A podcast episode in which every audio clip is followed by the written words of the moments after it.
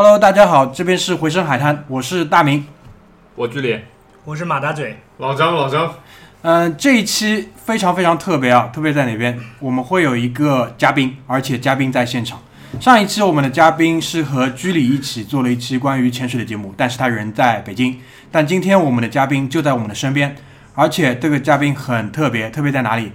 呃，他是我们在上海这边活捉到的一个那个野生的美帝国主义的卧底，所以我们今天把他带到居里家里，准备进对他进行一番盘问。解剖。解剖，问一问我们心中对于美帝国主义的那些疑问。美国人到底割不割包皮？那个他叫 Charles，来 Charles 跟大家介绍一下你自己好吗？Uh, ladies and gentlemen, let's get ready to rumble! 好了，是野生的啊，大家看都是活的啊，是活的。挺野的。那个 Charles 也是第一次来录播客，所以呢，他也很兴奋。接下来我们把时间交给他，好吧？啊，那大家好，我是 Charles，呃，在这边的话会跟大家回答一些这边四位已经准备了非常充分的问题。对，不要说出来，我们就哇，要感觉本来就想让大家觉得我们都是 freestyle。好，freestyle freestyle，啊，那我应邀呢，先自我介绍一下吧。嗯，可以时间往回看的话，我在上海已经十一个月了。之前每五年会到一个新的地方，那在六个地方，世界上两个海岸，那不对啊，五六三十 那你就三十岁了。这少于哦，OK，OK，OK 少回答了我一个问题，就是美国人数学到底好不好？我我的数学是体实习体育老师教的。现在中国话都这个对中国梗已经用的很熟练了啊。对，他是很聪明的一个人。嗯，继续，Charles 继续。聪明好不好？我的 IQ 要减掉三十分才能算聪明啊！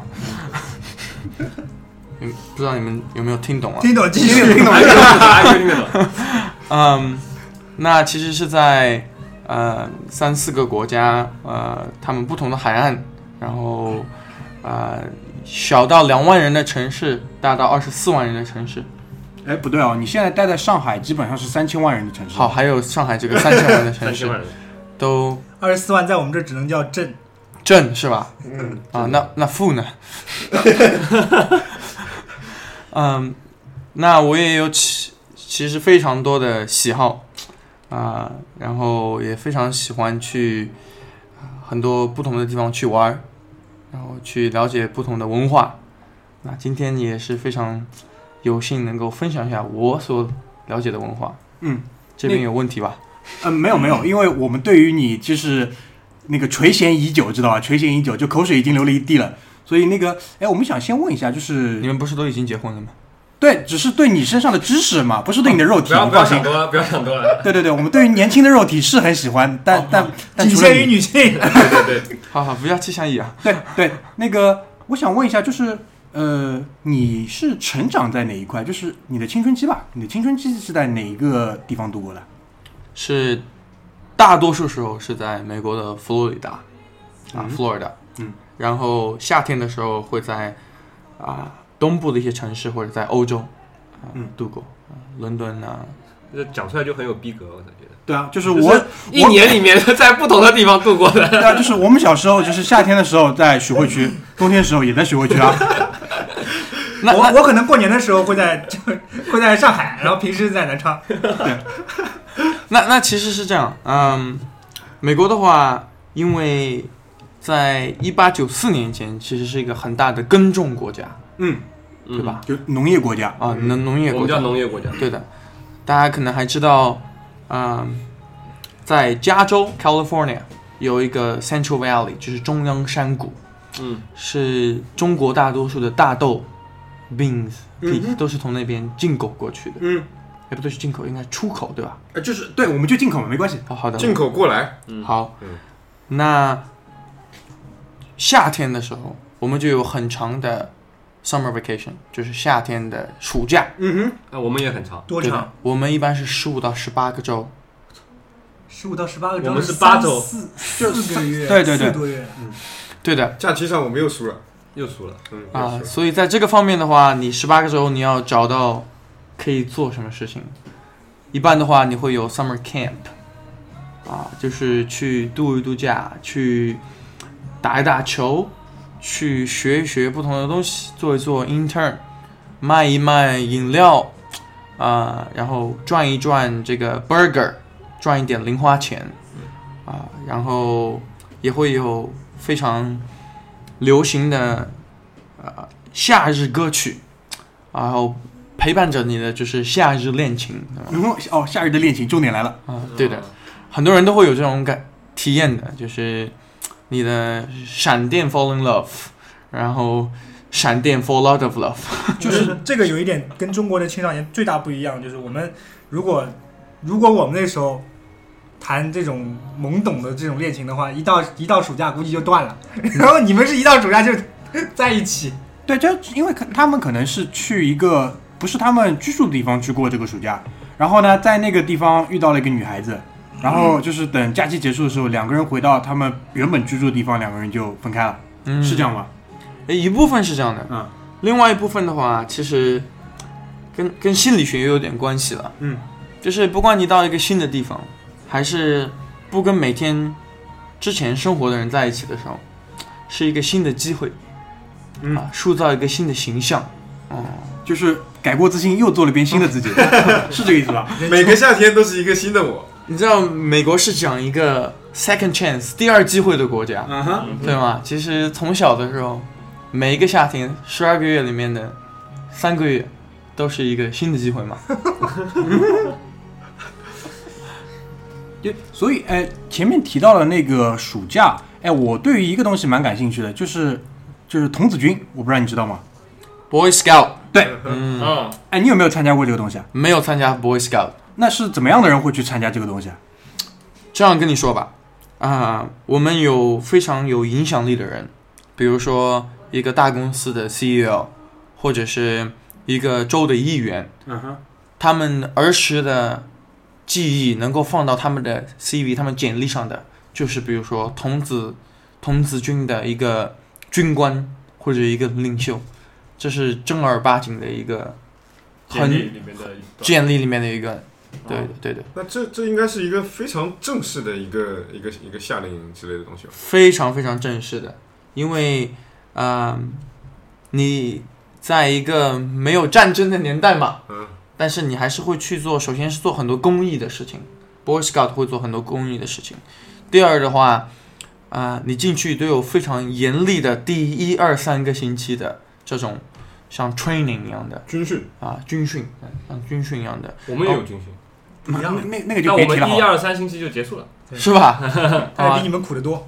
啊，它有一它有一个叫做就是啊，英文叫 ritual，ritual 就是一个仪式，上仪很多有仪式性的东西，嗯，啊，包括他们的着装，他们的小的一些有纪念性的东西，嗯，他们的这种秘密式的握手方式、打啊招呼的方式啊，嗯，啊，他们自己分享的一些故事，包括他们的啊，他们对他们的辅导他们的人和带他们的人的啊一些一些东西都是啊，像我们说秘密社会一样的，就像你知道大学里面有一些秘密社会嘛，哦嗯。秘密社团，嗯。呃，社团对，就是我们说兄弟会嗯。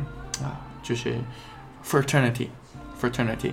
那在中国或者其他国家最出名的应该是耶鲁大学的 Cross and Bones 骷髅岛，嗯嗯，对吧？对啊，没听过。对，六哥。布什应该是骷髅岛，对的，不是不是那个什么的嘛？布什是骷髅岛，那个那个那个那个那个高晓松讲那个叫什么？那是共济会。共济会。Freemason 哎，Freeman。骷髅岛是那个学学校里面，Freemason，Freemason，啊，好像是吧啊？对，对的。啊、但是这个 Cross and Bone 呢，又更加的神秘一些啊。嗯如果大家有兴趣的话，可以去看一部电影，叫做《Good Shepherd》，好牧羊人。好的牧羊人。对，是呃 Matt Damon 马特达蒙演的，嗯，还有 Angelina Jolie 也演了，对的。所以男生的话，如果有 Angelina Jolie 演的，应该要去看一下。对，没关系嘛，就可以看一下我。觉得 Angelina Jolie 最近可能要从政了。上一集我们聊了这个，是吧？我们私底下聊了这个私底下，我觉得再过几年要选议员了。啊，其实选议员是一个非常累的事情，大家可能不知道，但是非常非常累的，啊门到门的去敲，去敲，去讲，去说服，去说服，对的，对的，对的，嗯，起码要让这些选民认识你是谁，嗯勾名字的时候有印象啊，他敲过我家的门，啊，这又讲到一点很有意思，就是美国政治嘛。那如我也不想讲的太多，但是给你们一些好玩的数据。嗯。啊，英国的首相他们在选举的时候，他应该是有，如果没有记错的话，十五万美金的 budget 嗯哼，预算。嗯哼，啊，十万英镑，英镑的预算。那十五万英镑的话，换美金的话就是二十二万美金这样的预算，给你算一个一个乡一个县，嗯相当于中国一个 county 对吧？嗯。一个乡一个县的县长，嗯。都选不上，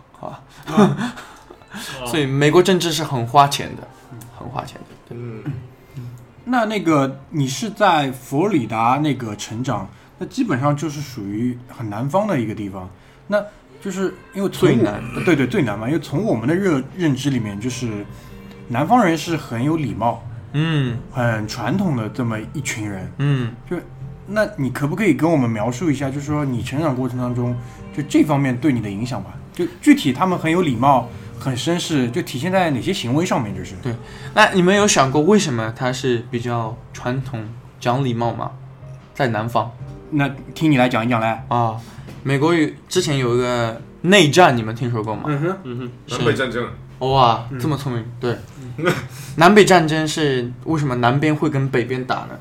就是蓄奴嘛，对哦，就是奴隶这个问题，对吧？嗯就是当时的来自于非洲的奴隶，对吧？一般是黑色皮肤的。嗯哼，啊。那其中南方呢，它就是农场主。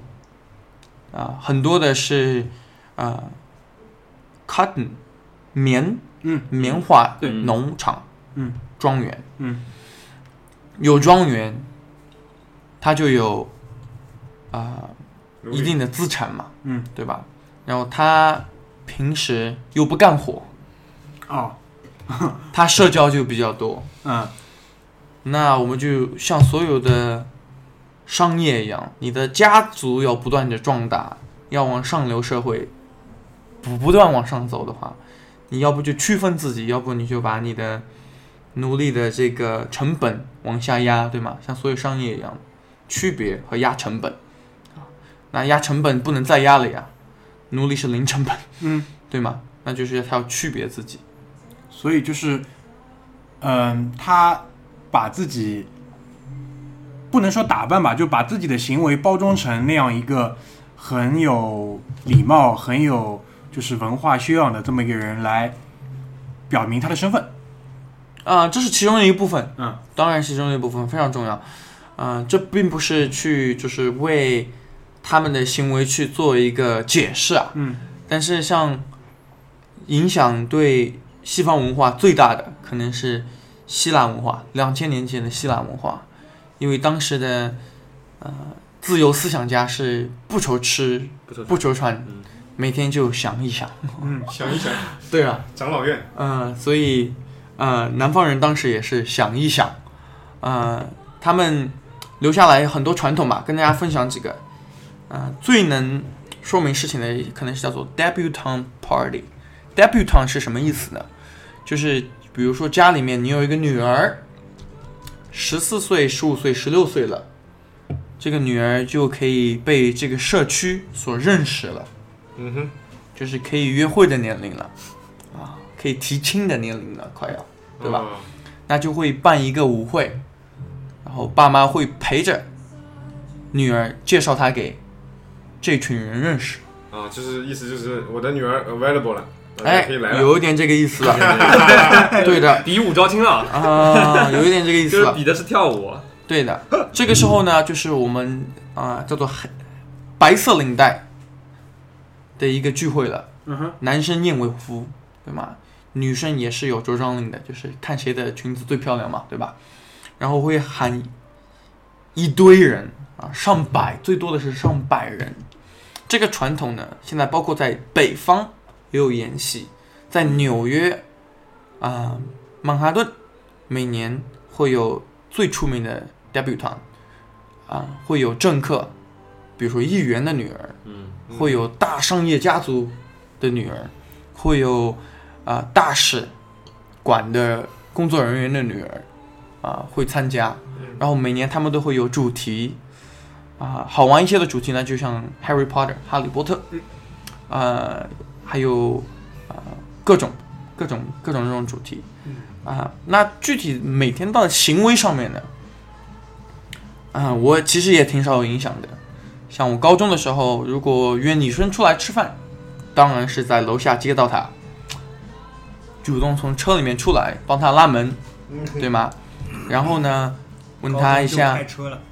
高中我们一般是坐着公交车，偷偷潜入别人小区，然后躲过他爸妈的视线，在楼下喊那么一响。对。用用小石子丢窗户，哎，对，哎，呃，那其实很多情况下，如果你在高中跟一个女生约会的话，你要让她爸妈知道的，就是说我，比如说我来接 Caroline 了，那她起你要去敲一敲门，然后把女生接进来，然后你要准时的把她还回去，对吗？十点钟以前一般，对，一般就是十点钟以前。对的，呃，有这讲法吗？有有的有的，有有。啊，就大家，正经人家的姑娘有这个讲法。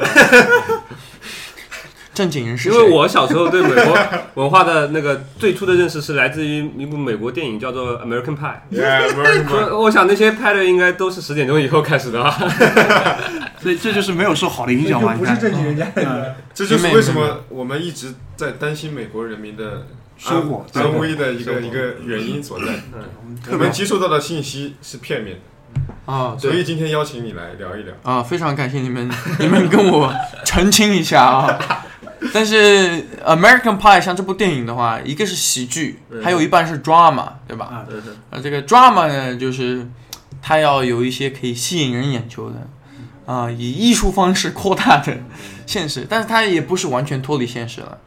当然，大家在我们说 coming of age，就是十六、十七、十八岁，人生有一些观念的转变啊，对吗？追求的转变的时候，必经的过程嘛，这也是人之常情，对吧？我中们就放心了，我们放心了。啊，对，呃，还有就是比如说，呃，我对我南南方的阿姨，就是我的 aunt，嗯，我会平时帮她拉门，请她先走，电梯我是帮他拦住门，嗯让他先走，啊、下车我会先帮他拉门，他才下车，他会等我去拉门。我北方的阿姨就不一样了，我帮她拉门的时候，她要打我的手，她说我也可以有啊，我也有手，就是说他们会有比较强的这种女权主义。对的，对的。呃，我北方阿姨在她过生日的时候，她说：“今天给你拉一次吧。”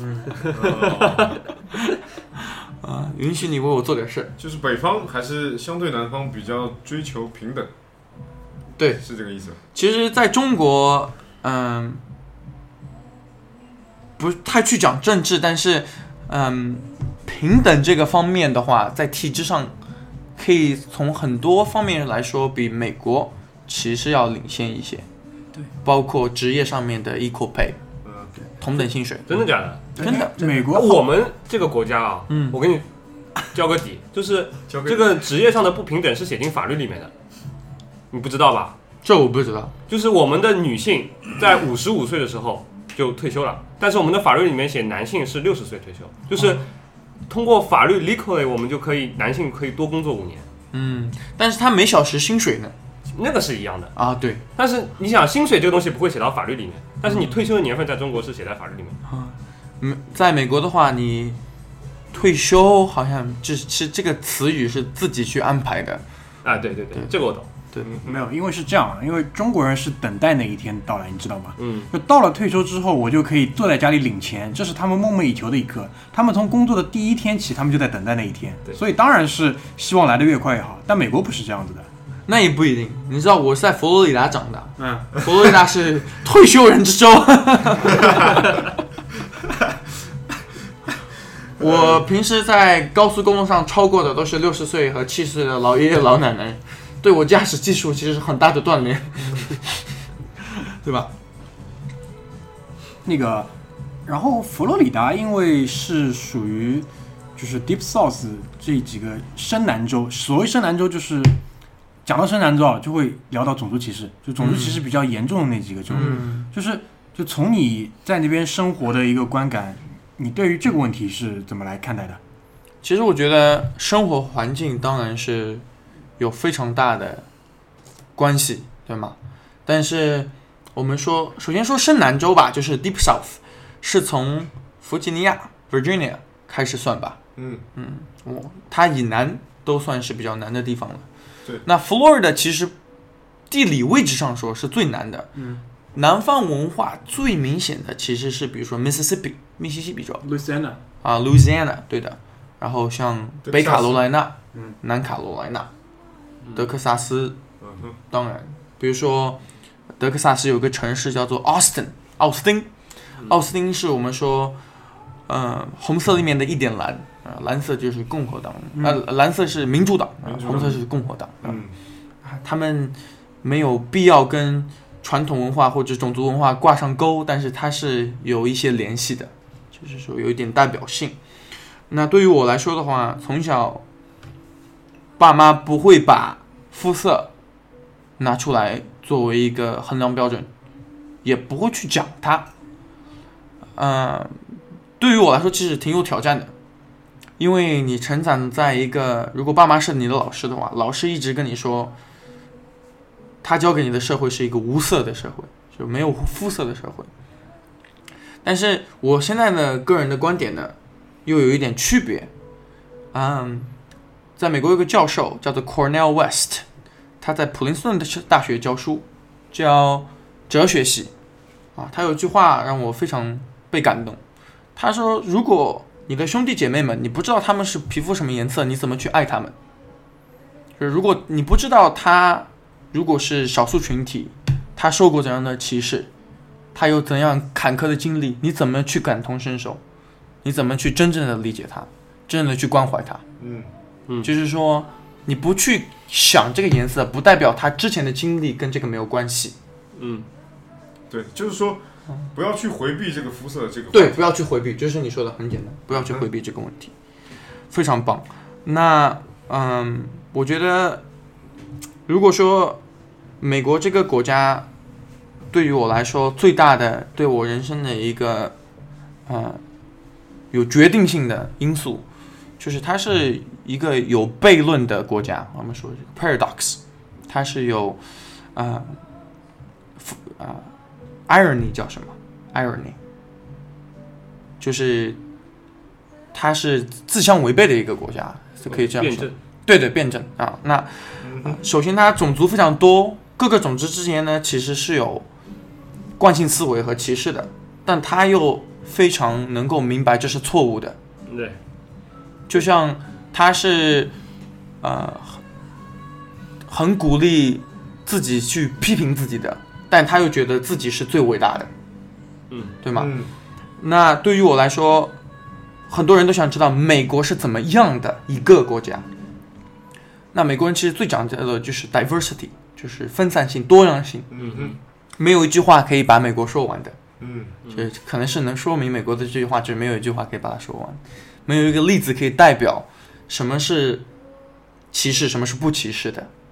嗯，有一篇文章我看过的，他说种族不是一个真正的概念，因为经过了那么多年，对吗？一七七九年到现在，很多人是有八分之一的这个血统，四分之一的那个血统，六分之一的这个血统。嗯啊，每个人其实都有不同的啊祖宗和根源嘛，血统，对吧？嗯嗯但是种族观念和种族歧视是真的啊，所以嗯，可以探究的有很多，比如说，因为你是哪个种族，你在大学录取的时候可能会要不受到特殊照顾，或者是特别歧视。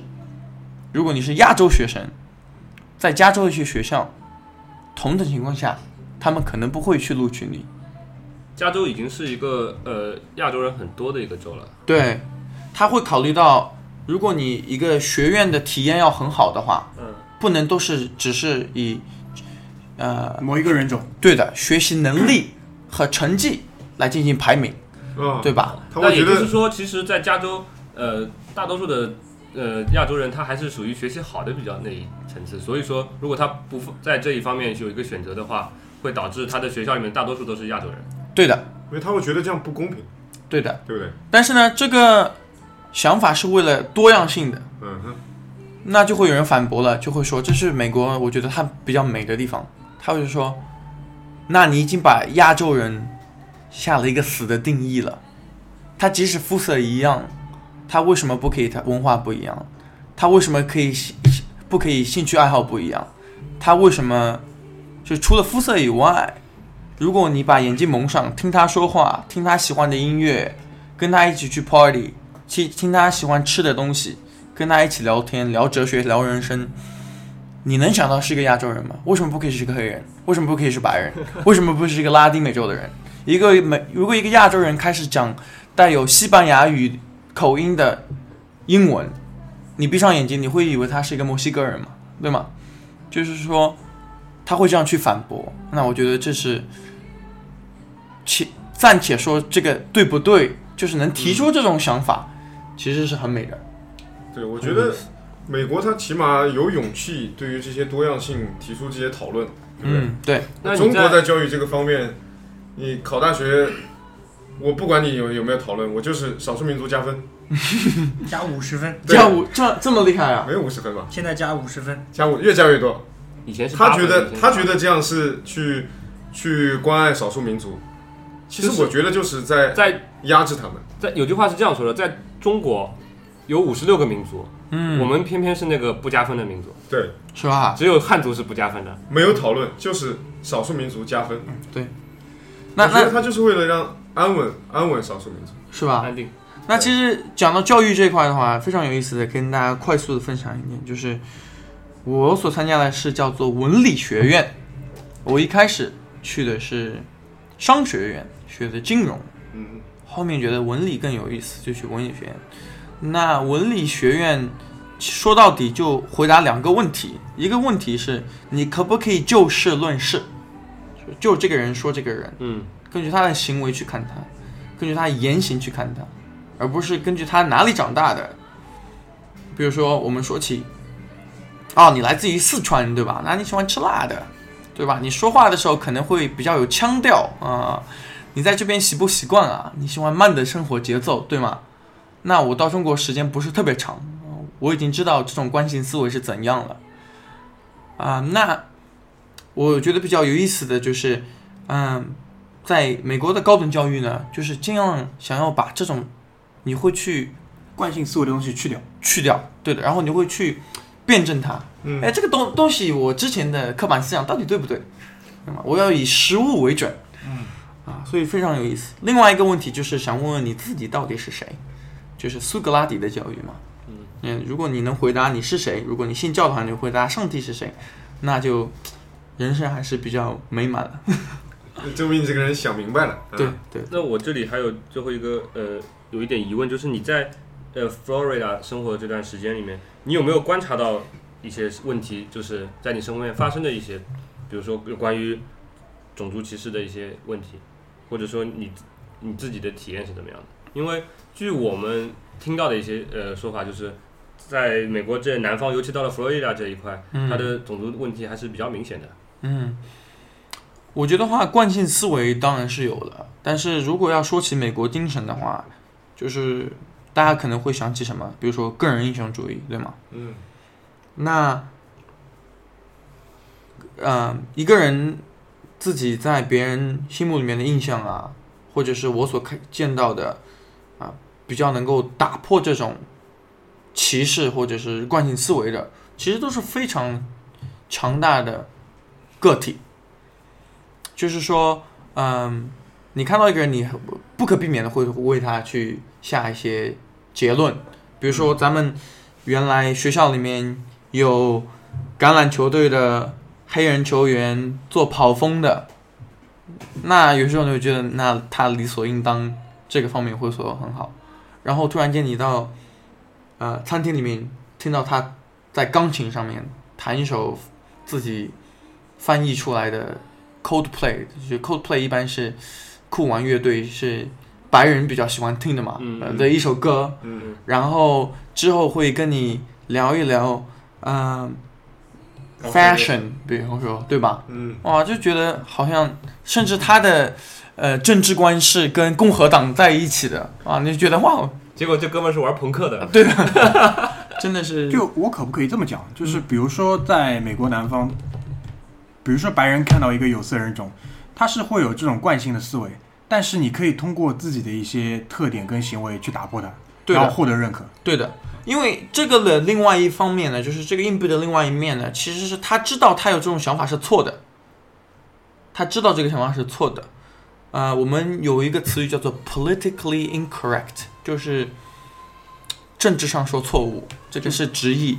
政治错误，呃，政治错误，但是正就是更加随意的说，就是说，在伦理道德上不应该这么去说的话，大家都知道是错的嗯，啊，所以他们这个意识可能是比较强吧。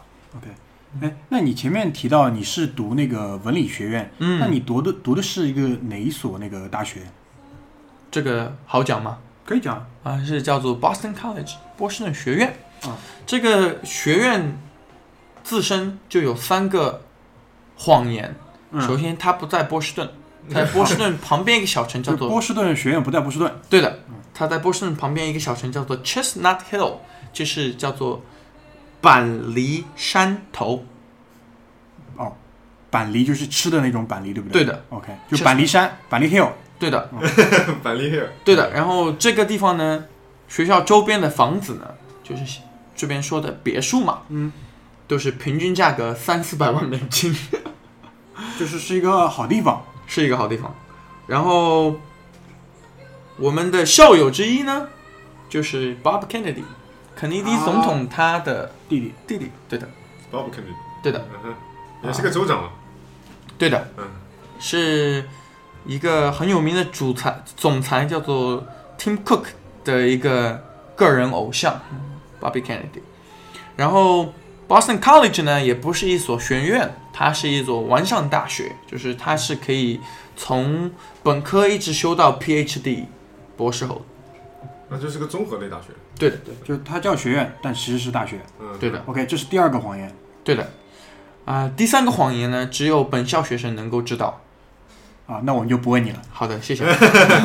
哎，那那个，因为你是等于是在那个马赛诸塞州读读的大学，是在东北读的大学，对的，那一块有很多好学校，对不对？嗯，对的，像 Boston 这个城市里面有，如果没记错的话，三十四所大学。哇哦，嗯，大学大学城，对的，大学城。然后比较出名呢，特别在中国呢，就是比如说啊、MIT Massachusetts Institute of Technology、嗯麻省理工嗯啊、还有 Harvard University，那不用说，哈佛大学，哈佛大学。啊，还有在美国本土比较出名的，比如说 Tufts Tufts University，呃，Boston University，是吧？波士顿大学。那那个你们是叫波士顿学院，嗯它叫波士顿大学，嗯那我可不可以合理推断一下，就是你们两家肯定关系不太好？啊，我们关系太不好了。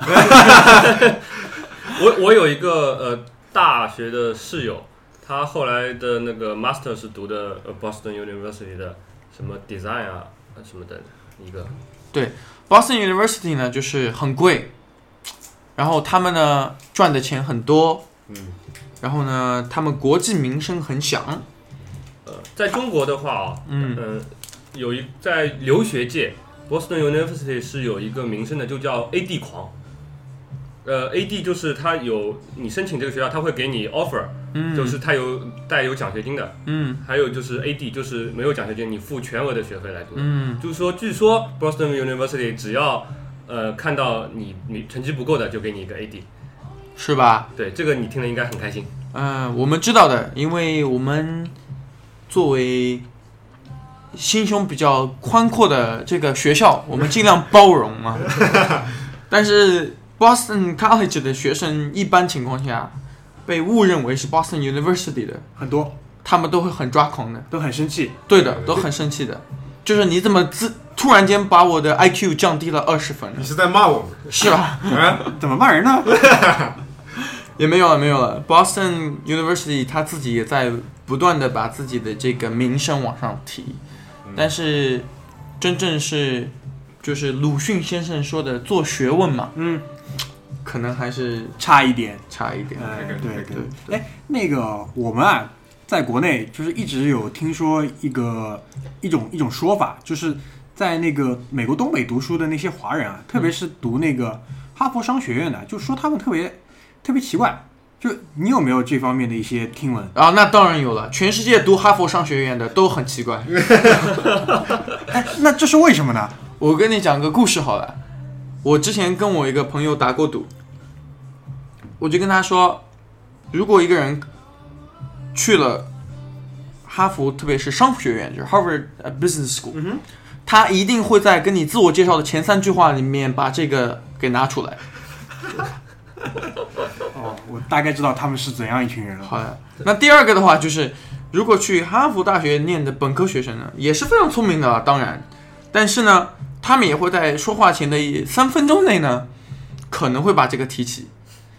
嗯稍微好一点。我有很多朋友其实是在 Harvard University，他们很低调的，他们不会穿跟哈佛 Harvard University 有关的任何 T 恤或者是 sweatshirt 或任何东西，嗯哼，也很少提到啊、自己在哪里上学。比如说他会你会问他啊，那你在哪里上学？他说哦在东北上的一所学校文理学院。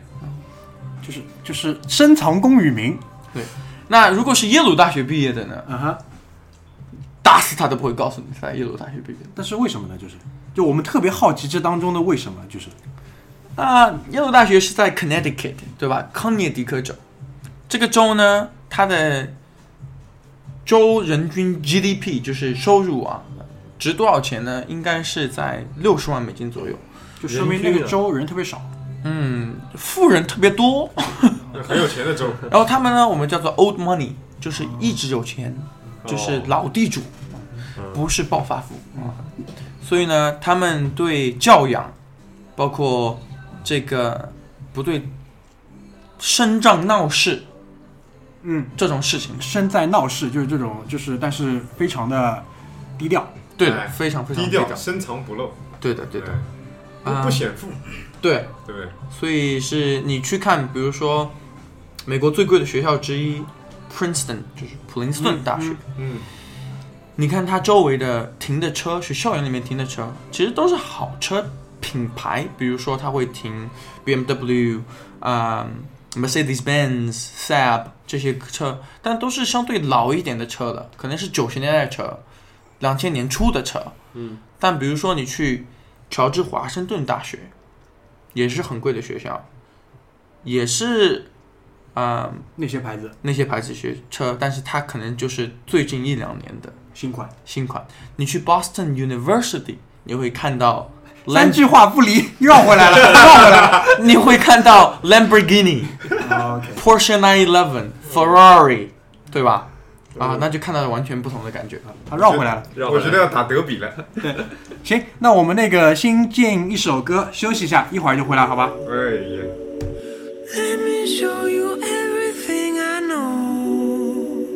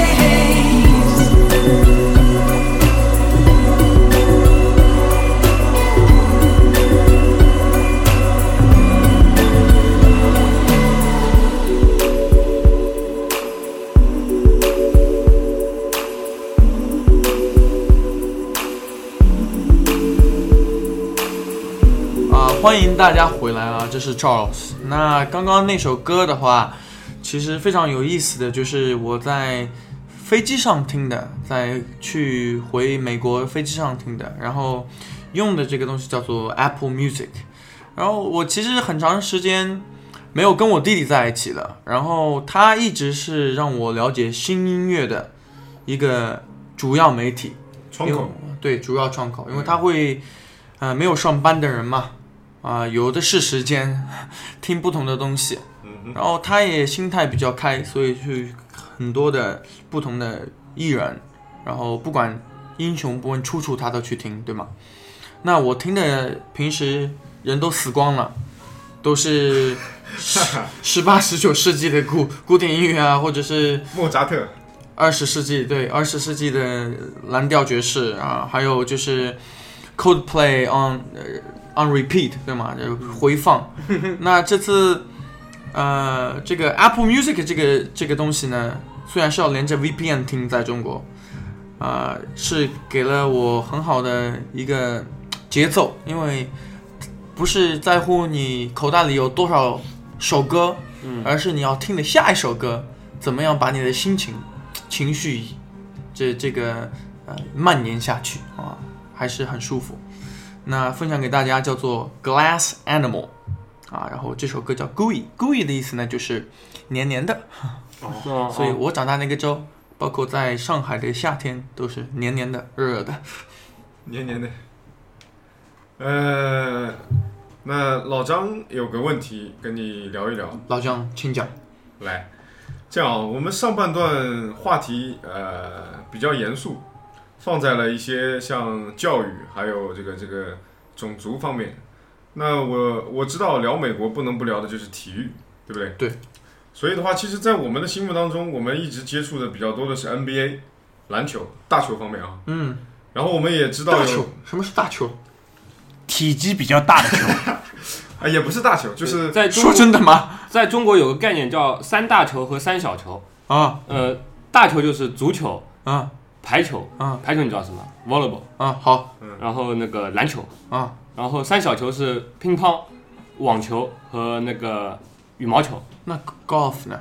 呃，不算哦，那些都不是 popular 的项目。对对。好，所以我们继续啊。好。然后我们也知道了 MLB 就是棒球嗯棒球联盟，还有 NFL 这个当然知道超级碗，虽然我们这里接触的人很少，嗯但是现在现在慢慢其实大家都很知道这个东西了。嗯，所以我们想知道的是，在真正的美国人民的这个那一边啊，嗯，地球的另一边，这三个联盟在你们那边的心目当中是怎么样排序的？嗯，首先的话，我必须说到的一点就是，呃，除了 MLB Major League Baseball 之外呢，NBA 和 NFL 他们开头的 N 都是 National National Basketball Association，还有 National Football League。但是如果你是总冠军的话，我们都会说是 World champion 你是世界冠军。那这两个运动，其实如果你在美国能拿冠军，我们是认为是毋庸置疑的世界冠军。历史来说的话，是 MLB，就是棒球最长，打了一百年了。嗯哼，呃，最近最赚钱的呢是 NFL，啊，像大家说到的超级碗杯，超级碗，嗯，啊，那你们猜一猜，超级碗决赛，美国三亿人，平均三个人有一个电视嘛，对吗？会有多少人在看？我，我听说的一个就是说，美国的超级碗比中国的春晚的收视率要高。春晚我还是今年第一次接触，根本看不懂啊。但是新闻联播能够看得懂嗯，啊、我觉得七点半每天晚上应该是百分之七十的人都在看，对吧？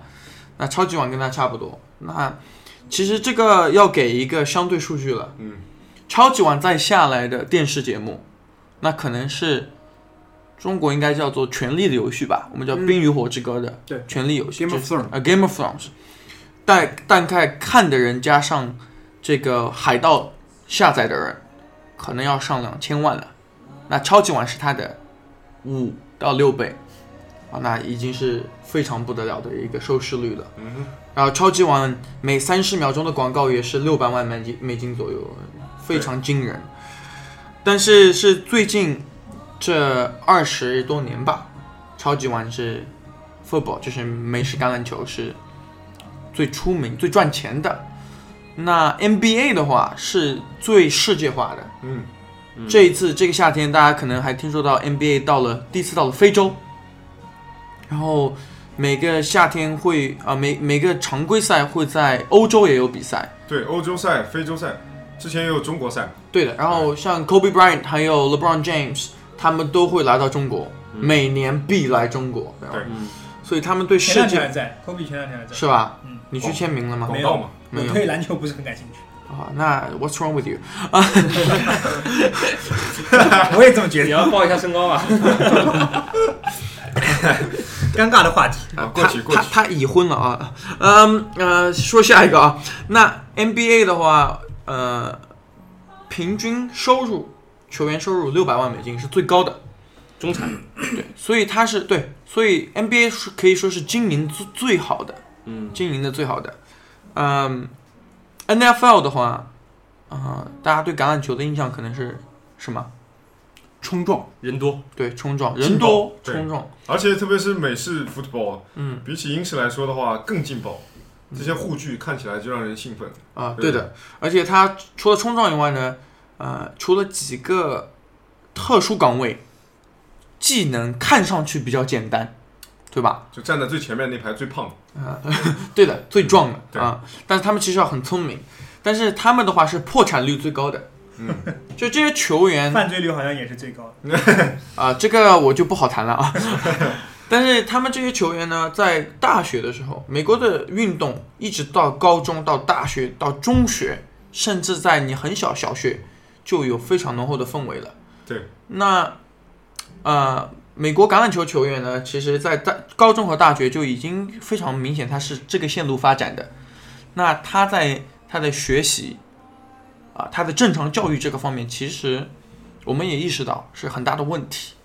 像有我们有 Duke University 杜克大学毕业的学生打橄榄球的，他在杜克大学上的课呢，都是可以让他继续在那个学校上课，这是唯一的前提。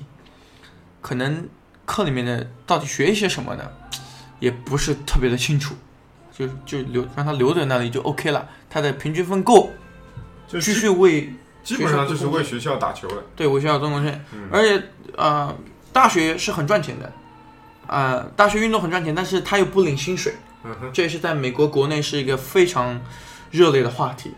就是说，他每年像呃北卡罗来纳、南卡罗来纳、亚利桑那大学或者是南加州大学，他们的篮球和那个呃橄榄球给他们创造上千万美金的收入。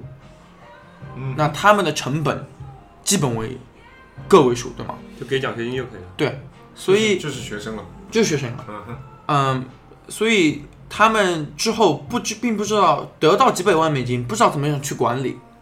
他只知道之前谁对他好了，这些人他应该去回报他们，可能钱也就乱给了，嗯他不知道怎么样去经营自己的一个品牌，嗯哼，所以他们破产率是非常高的。啊，那现在更多的人会去想一想这个问题，因为你职业生涯作为运动员，也就是很短。很短，对，篮球会长一些，橄榄球其实是三到五年就完了。对对，那说回来，这个按钱来衡量的话、n b a 应该是第一。如果是按影响力的话，那当然是 MLB，对吗？MLB 就是棒球，我们一年有一百六十二场球。那一百二十六场球，这样说吧，我是 Boston Red Sox 红袜队的球迷啊。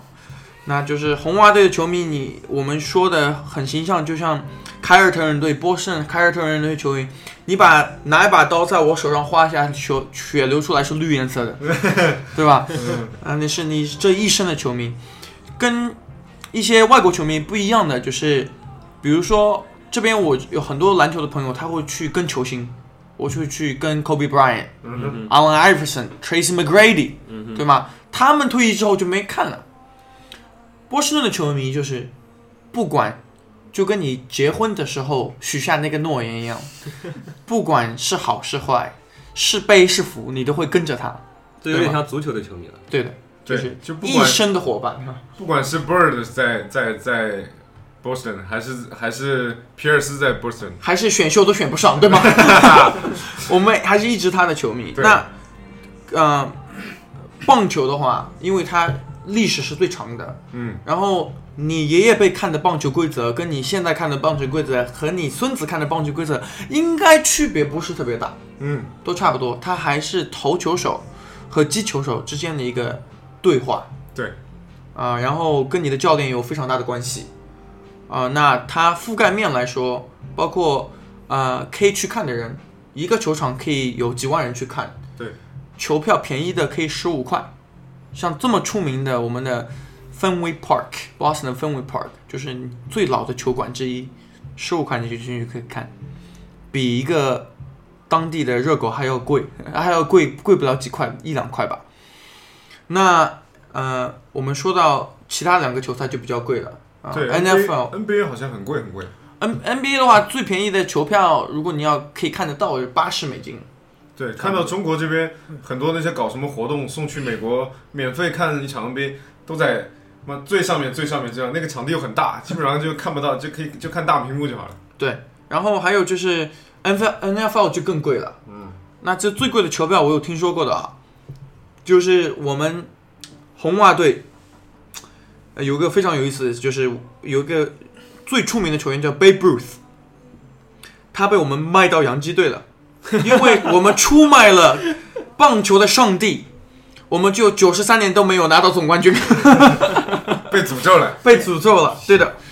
那在这个过程当中，我们总算拿到总冠军的那一年，要进总决赛有七场，里面先到四的为赢嘛，对吧、嗯 b e s t of seven，进一场球最便宜的门票是八千美金，好吧，最便宜的，最就是你要进到球馆里面是八千美金，这个就跟套票一个价格了。对吧？你可以买一季了啊。啊、对，呃，在 NBA 你可以买相对便宜的一季票是八千美金，对吗？所以呃，NFL 的话其实是最激动人心的。你按这个票，呃，这个票价来看的话，这个我们棒球是最激动人心的。嗯，而且它偶然性也是蛮大的。然后真正的是团队，因为没有一个人可以改变整场球赛的，很少很少。那我自己最喜欢的话，在 Boston 其实真的很难选，就像你最喜欢的小孩一样。那 Bo- Boston 你是有冰球、棒球、篮球、橄榄球，都是我们一年四季都有球看。最重要的，就像说回来，刚刚老张这边说的，美国，你只要运动，对，都是非常崇尚的啊。但是如果要给大家一个确定的答案的话，就是说回来，最赚钱的目前来看是橄榄球，世界影响力最大的是 NBA，然后最美国的是 MLB，嗯哼，好吧？非常感谢解答了我们对于美国人民对于运动的这个这个这个疑虑啊。有人看足球吗？啊、足球在最近几年真的是开始风靡了，特别是在世界杯的时候，美国队的表现还不错。对，越来越好，越来越好。对，我大家都觉得看得懂吗？呃，我的高中啊，我到我的高中，因为我在高中旁边其实是有职业练网球，但是我的高中的足球，我第一次看到他们踢的时候被有被吓到了，这水平真的是非常的高。美国足球的一个普及率，特别在女生当中，非常非常强。对，因为他那个女子足球的奖学金是很高的，所以就吸引了很多那个美国的女孩子是踢足球。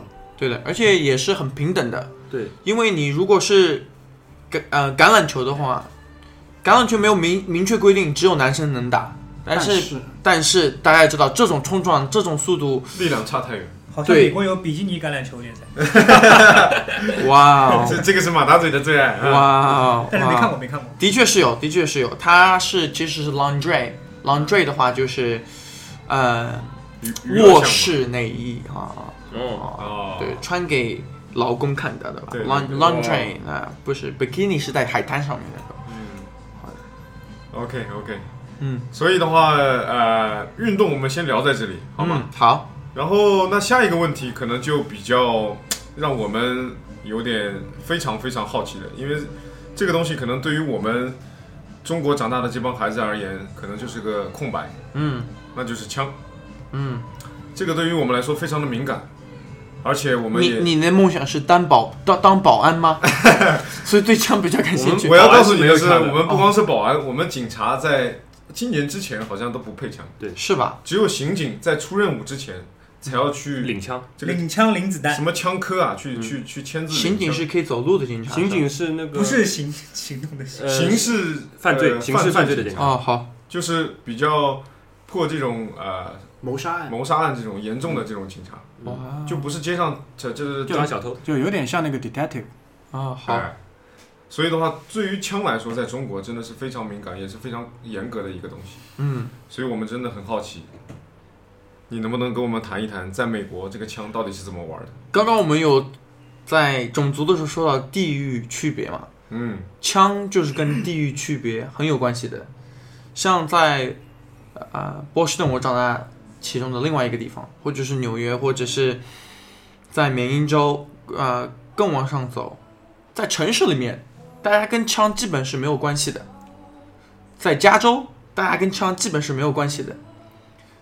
中西部的大城市，比如说是在密西根，比如说是在呃芝加哥，南部以外，大家跟枪也是基本没有关系的。嗯，但比如说在德克萨斯州，呃，等一下、哦，嗯你说的没有关系，指的是他家不会有一把枪，对不对？对，一般情况下家里面不会有枪，那也有个个别的个体，他床底下要放一杆枪，他才能睡得着觉，对吗？但他不可以用自动枪械，就是你要上一发打一发，哦，就是半自动步枪，一定是要，对的。嗯，呃，半自动其实都有限制，一般是手动。哦，啊，比如说你左轮枪肯定没有问题，哦，但是在德克萨斯州，比如说我真的有自己家里面的一个 Uncle Wayne 和他的两个儿子，都是算公尺的话是一百六、一百九十五、一百九十三，他们十八岁的礼物除了汽车以外 就是枪，就是枪。在德克萨斯，德克萨斯州对，对，民风彪悍，孤星州嘛，对吧？民风彪悍。对，嗯，然后平时去打猎的时候都会带上自己的枪，对吧？然后他们也会对枪非常有研究。然后在一些州，比如说在 Missouri 密苏里这个州，一些打猎区域里面你是可以使用自动枪的，自动枪械就军用枪械是可以使用的。所以在美国，这是一个非常有争议的东西，因为我们宪法修订法里面是可以配枪，是当时是为了防止中央政府权力过高，嗯，是这个倒是和高晓松说的一模一样。对的。但是，嗯，这并不是美国持枪文化的起源，很多共和党的人和呃民主党的人在这个方面都有一个共同的错误，就是他们认为是宪法里面写了，所以而产生的。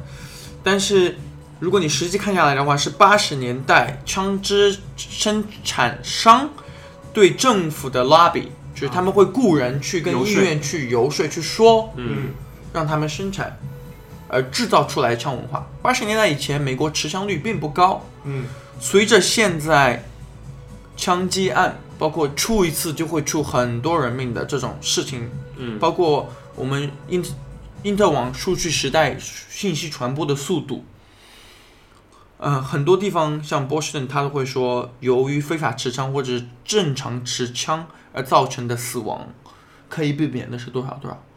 那么对此问题，全美国都是有争议的，有争议的。那我自己的话，其实觉得持枪并没有必要，但这是个人意见。嗯哼，啊、我很有幸的是能遇到几个非常有意思的瑞士朋友啊，瑞士知道是全民都有枪的，对全民皆兵，对的，嗯，他们而且他们的枪跟美国不一样，那那是瑞士工艺啊，嗯，那枪就更不得了了欧洲工艺，欧洲工艺。艺术品，对的嗯啊、但他们对这个东西也是可能看的不是特别的重，嗯，还是很有地区文化。呃，南方通常来看的话会多一些，但是现在像我们这个年龄的人了，其实对这个看的不是特别重的。嗯，我问一个问题啊，就是你提到就是八十年代那些那个军火公司，它是通过一些等于是文化上的宣传，嗯去让大家来拥有枪，它是通过具体是通过什么样的方式？哦，他是通过公司会在华盛顿特区派人去跟议员去谈这个东西。议员一般的话会要通过法律，通过法律的话主要有几个主旨，比如说我们要降税啊，或者是设立一些对人民有福利的立法。但是过一个法律实在太难了，对，所以就会一之前积压的三百个都在一起了。要议员选举是要钱的，要来自于财团。那他其实有些时候对财团做了一个有利的。呃有利的事情，嗯。啊、他其实也是也有帮助的。但是议员工作不是最简单的，他们其实很多时候他的信息不全，但作为一个领导，嗯，他还是要做出一个蛮困难的决定，就要看说服这些人的游说的人有多少权利了。最近还有一个非常有意思的现象呢，就是带一句吧，就是去参加议员竞选议员的人，他们的最终职业生涯目的是成为游说的人。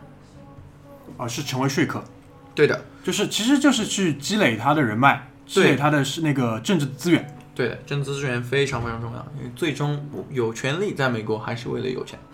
嗯，钱是最终的目的，我们这边是有权利为了有钱，嗯，一样一样。一样一样一对，样。其实殊途同归嘛。嗯，对，这个其实我们有一定的了解，我们也看过一些美剧啊，《纸牌屋》，对于这些政治说客有一定的了解。如果美国的政客啊嗯，有纸牌屋 House of Cards 里面那么有效，这个国家不会出问题。这句话就出现在我们那个第三集的节目里面，因为当时是奥巴马说的。是吧？对对对对啊，对。对，那所以就是意思就是在八十年代的时候，应该是这些说客，他们为了这些军火工业的这些利益，嗯然后去营造一个美国的这种枪文化。嗯，对的，是这样的很多人其实对这个方面没有了解的特别清楚，对，对但这个是最近产生的。所以一些大城市的话，其实它并没有那么严重的一些枪支泛滥的状况。对，就是要看城市了。像芝加哥的话也，也看它的南部的话就非常严重，其他地方也没有那么严重。嗯哼，总之的话，还是比较安全的一个国家。对，包括那个，就是我看到过很多文章啊，他就是暗地里其实在指责，就是伊拉克战争其实就是因为军火公司，就大的军火公司不是卖小的枪的，而是卖这种飞机大炮、坦克那些军火公司，他们其实就是游说了布什政府，然后他就是设法去打了这场仗。嗯，呃，战争肯定不是一个单一目的而产生的了，这个我也没有去深的研究。但是我觉得 Alex 讲到很重要的一点，这边就是，呃，很多情况下我们会去看一看产生原因是什么，你的出处在哪里。嗯哼对的，这也是美国文化很重要的一点，就是看出处是在哪里对的。嗯，OK，非常感谢嗯，枪文化。好，那今天的话真的是跟大家聊得非常有幸，好吧？然后也非常邀感谢你们邀请我到这边来说说这一个小时也就过了。那在结束之前呢，想跟大家分享我可能是最喜欢的一首歌吧，对人生有非常大的影响，来自于 Fana- Frank Sinatra，这歌神呢，美国的歌神，想象他是美国的张学友吧。然后他的这首歌叫做《As Time Goes By》，他所说的就是年代过了，时间过了，爷爷奶奶辈过了，爸妈过辈过了，你的子孙辈也可能过了，但人性真正重要的还是一样的，就是 love。OK，那我们听一下这首歌，然后我们第二期再继续见。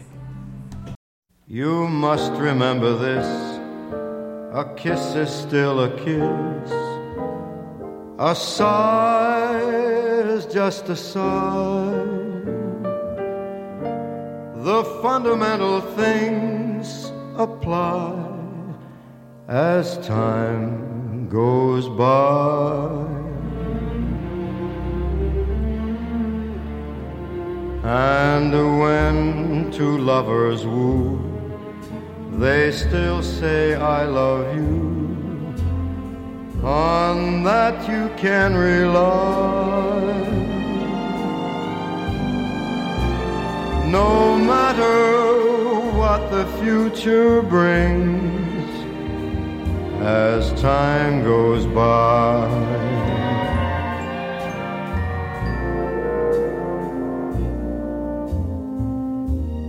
Moonlight and love songs never out of date. Hearts full of passion, jealousy, and hate. Woman needs man, and man must have his mate. That no one can deny. It's still the same old story a fight for love and glory, a case of do or die. The world will always welcome lovers as time goes by.